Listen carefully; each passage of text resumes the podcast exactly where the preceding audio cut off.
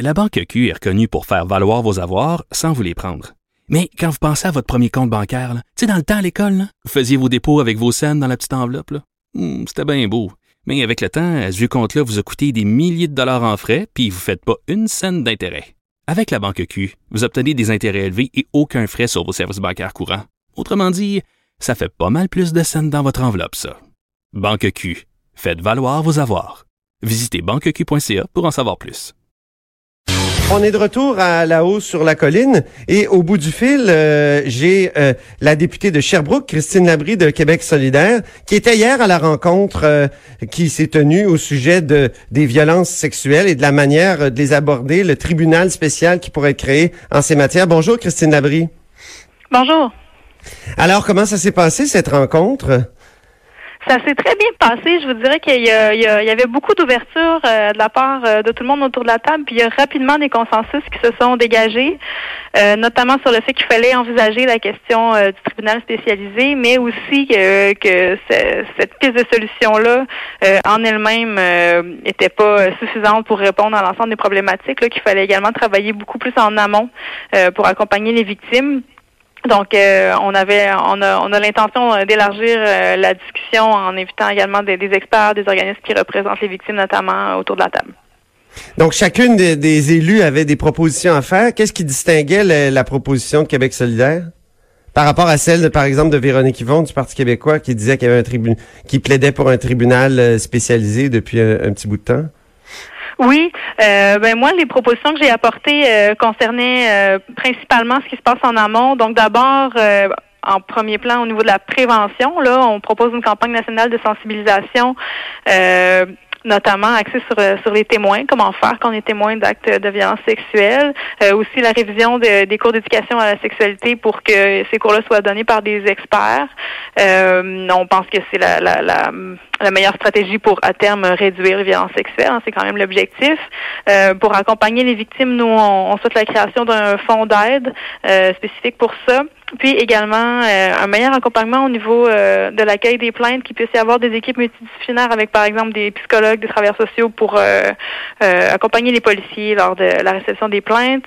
Euh, on a discuté d'abolition du délai de prescription également, puis euh, d'un processus de révision euh, des plaintes qui sont pas retenues. Donc beaucoup de beaucoup de propositions. Je, je- moi, quand j'ai vu que cette rencontre-là allait se tenir, j'ai trouvé ça très intéressant. Je me suis dit, est-ce que la politique pourrait pas plus souvent se passer comme ça? Est-ce que vous C'est-à-dire qu'une ministre Ben oui, invite mais moi, euh, je les, suis les, totalement les d'accord députés avec de l'opposition. Oui, j'ai, j'ai- moi j'ai adoré ce que j'ai vu hier, euh, puis je pense euh, certainement qu'on devrait faire ça plus souvent.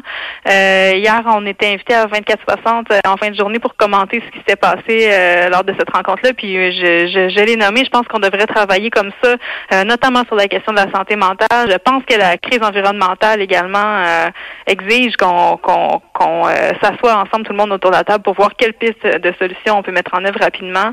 Euh, en fait, je pense que j'ai de la difficulté à, trouver des dossiers qu'on peut pas travailler en concertation comme ça. Les signes religieux, peut-être?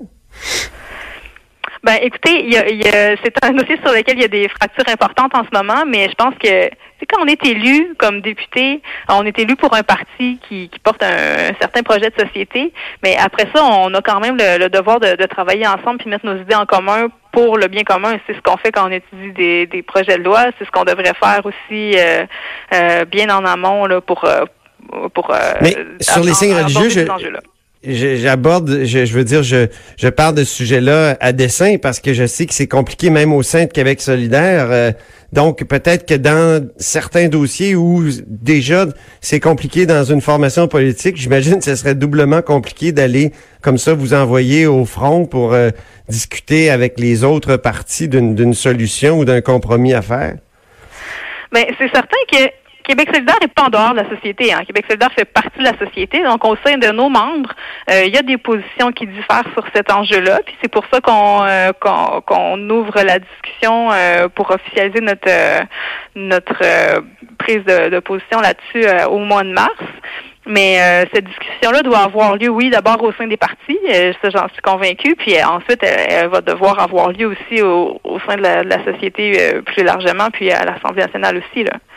Donc, on le voit qu'il y a des. J'ai l'impression qu'il y a des sujets qui, qui seraient euh, difficile de, de, traiter à la manière dont on l'a traité avec l'aide médicale à mourir ou avec là, les, les, violences sexuelles. la politique, donc, malheureusement, ne peut pas se tenir toujours comme ça. Avantage à le faire. Aussi souvent que possible, on a avantage à le faire. On devrait toujours se poser la question d'abord, puis essayer de le faire. Puis ensuite, si ça fonctionne pas, ben on, il y a visiblement il y a d'autres stratégies parce que euh, depuis euh, depuis des décennies, on n'avait pas l'habitude de travailler comme ça, puis euh, on arrivait quand même à faire des choses. Mais je pense que les citoyens s'attendent à ce qu'on travaille en collaboration. puis d'ailleurs, on le voit, c'est très bien reçu la manière dont on a décidé de travailler ce dossier-là.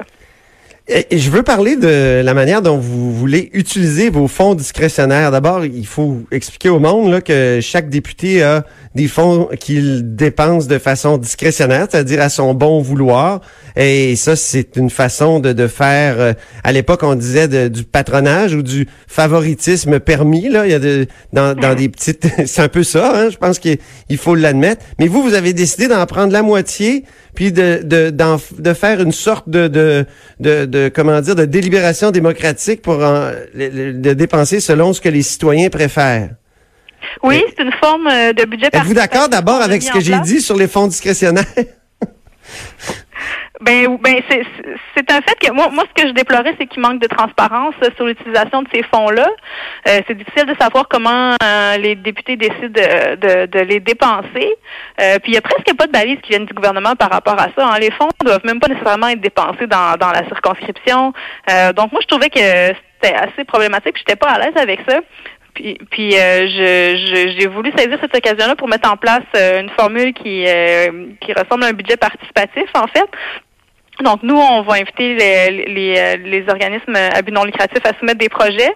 Euh, les projets, s'ils répondent aux, balises qu'on a fixées, euh, vont vont être soumis au vote auprès des citoyens sans qu'il y ait de, sélection préalable de ma part.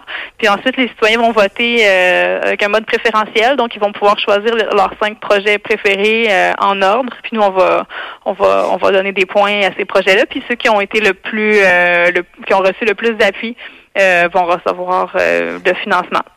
Mais, mais ça reste discrétionnaire pour l'autre 50 de, de, de vos fonds. Oui, oui, ça reste discrétionnaire parce que euh, il y avait une préoccupation. Puis d'ailleurs, c'est quand on a annoncé ça vendredi dernier, puis euh, c'est la c'est la préoccupation qui est la plus souvent mentionnée là, de la part des, des citoyens, des organismes, c'est que ça devienne un concours de popularité. Puis c'est une préoccupation qui est, qui est légitime à mon sens. C'est pour ça qu'on qu'on voulait se garder euh, une marge de manœuvre quand même, parce qu'il y a des projets qui peuvent être très très structurants pour la communauté, qui peuvent être importants, mais pour lesquels c'est plus difficile d'aller chercher l'appui de la population. Donc moi, je vais me garder la marge de manœuvre de pouvoir quand même appuyer euh, ces projets-là. Mettons un centre d'injection, j'imagine que genre de, de, ben, projet qui n'est pas toujours euh, populaire, euh, mais qui est nécessaire. Effectivement. Ça, OK. Et donc, ça représente combien le, fonds discrétionnaire, je me demandais? Vous avez vous disposez de combien? à l'autre. C'est environ 80 000 dollars par année à Sherbrooke. ça dépend du nombre de du nombre de citoyens dans la circonscription. Moi, ce qui me restait pour l'année financière en cours, là, c'est environ 36 000 dollars. Euh, J'ai soumis euh, 25 000 dollars euh, dans l'appel de projet qu'on a fait la semaine dernière. Puis je connais pas encore le montant que j'aurai à ma disposition pour la prochaine année financière, mais assurément, moi, je me suis engagée à ce qu'au moins 50% soit euh, attribué comme ça. Et là, et là votre, votre 40 000, euh, il va être distribué par tranche de combien? De, de, de, quelle sorte de tranche là, vous allez distribuer? Ben pour le moment, euh, comme c'est un peu un projet pilote, là, on lance euh, cette manière-là de fonctionner. Euh, moi, je veux faire deux appels de projet cette année. donc, on va le faire en deux temps. éventuellement, j'aimerais ça en arriver à faire trois appels de projet par année, mais là, on est en période de test. puis, les, on demande aux organismes de se mettre des projets entre 500 et 3000 dollars. Donc, le nombre de projets qui vont être financés à chaque fois va dépendre euh, de, du montant demandé par les organismes qui remportent euh, euh, le vote. Avez-vous accès à la manière dont les, les députés précédents ont dépensé ce fonds-là? Oui, nous, on peut y avoir accès comme député. Là, j'ai pu, j'ai pu voir les montants attribués aux organismes dans les dernières. Qu'est-ce que vous avez pensé de, de la manière dont c'était dépensé? Euh, ben on a on, on a pas on a eu accès à ces informations-là quand même assez euh, récemment. Là, ça fait peut-être. Euh, ok, vous n'avez pas fait l'analyse. On, y a eu accès tout juste avant Noël, mais donc on n'a pas eu le temps de faire une analyse en profondeur. Moi, j'ai rien vu de de, de, choquant ou de scandaleux à Sherbrooke par rapport à ça. J'ai entendu des histoires euh, dans d'autres circonscriptions, disons, qui, qui portaient euh, à réflexion. Je sais que M. Fortin, ici à Sherbrooke, s'était donné quelques balises euh, pour, pour orienter sa décision. Moi, ce que ce que je voulais, c'est que ce soit transparent, puis que les citoyens aient leur mot à dire. Donc, moi, à chaque année, même la partie qui reste discrétionnaire, je vais diffuser la manière dont j'ai attribué ces fonds-là. Puis c'est important pour moi la partie participative parce que ça crée un espace de dialogue entre les organismes et les citoyens. Ça permet de mieux faire connaître les projets qui sont développés par les organismes ici. Euh, puis je trouve que ça donne une valeur ajoutée à, ces fonds-là. Ah oui, c'est ça. C'est comme une manière de stimuler la démocratie, j'imagine, dans, dans, dans, votre comté. Oui, ce que vous ben oui, c'est certainement hein? ça c'est vraiment un des objectifs. Là. On va inviter les citoyens à venir euh, assister à la présentation euh, des projets qui vont se dérouler sous forme de kiosque, en fait, où les gens vont pouvoir circuler, aller euh, rencontrer directement les organismes pour pour découvrir les projets. Fait moi, je le vois vraiment comme un, lieu d'échange, de discussion. puis ensuite, les gens vont pouvoir voter sur place ou au bureau de circonscription pendant deux jours ouvrables après le après l'activité de présentation. Fait que l'idée, c'est vraiment de, de, de, créer un espace de rencontre pour les citoyens, de leur donner le goût de, de, de s'organiser dans leur communauté pour former des comités de quartier, par exemple, pour déposer des projets. C'est vraiment. C'est un peu une euh, carotte. C'est un peu une carotte euh, pour stimuler la démocratie. C'est bien. Hein? On utilise Absolument. Puis c'est un des moyens qu'on veut mettre en place. Euh, moi, je le vois comme un, un premier outil dans le coffre à outils de participation citoyenne que je veux développer ici dans les prochaines années. Vous avez des illustres prédécesseurs euh, dans Sherbrooke, dont, un premier ministre, euh, Jean Charest. Quelle trace il y a dans Sherbrooke de la, du, passage, du long passage de Jean Charest comme député? oh, c'est une bonne question. Euh, moi, ce que je sens en ce moment à Sherbrooke, c'est qu'il y, y, a une grande fierté du résultat de l'élection de cet automne. Euh, on me parle, euh, on, on, me parle pas de ces années-là euh, comme de nos années les plus glorieuses, là, mais c'est certain que peut-être que dans d'autres réseaux on, s'en ennuie, mais moi je suis très bien reçue partout où je vais, dans tous les milieux.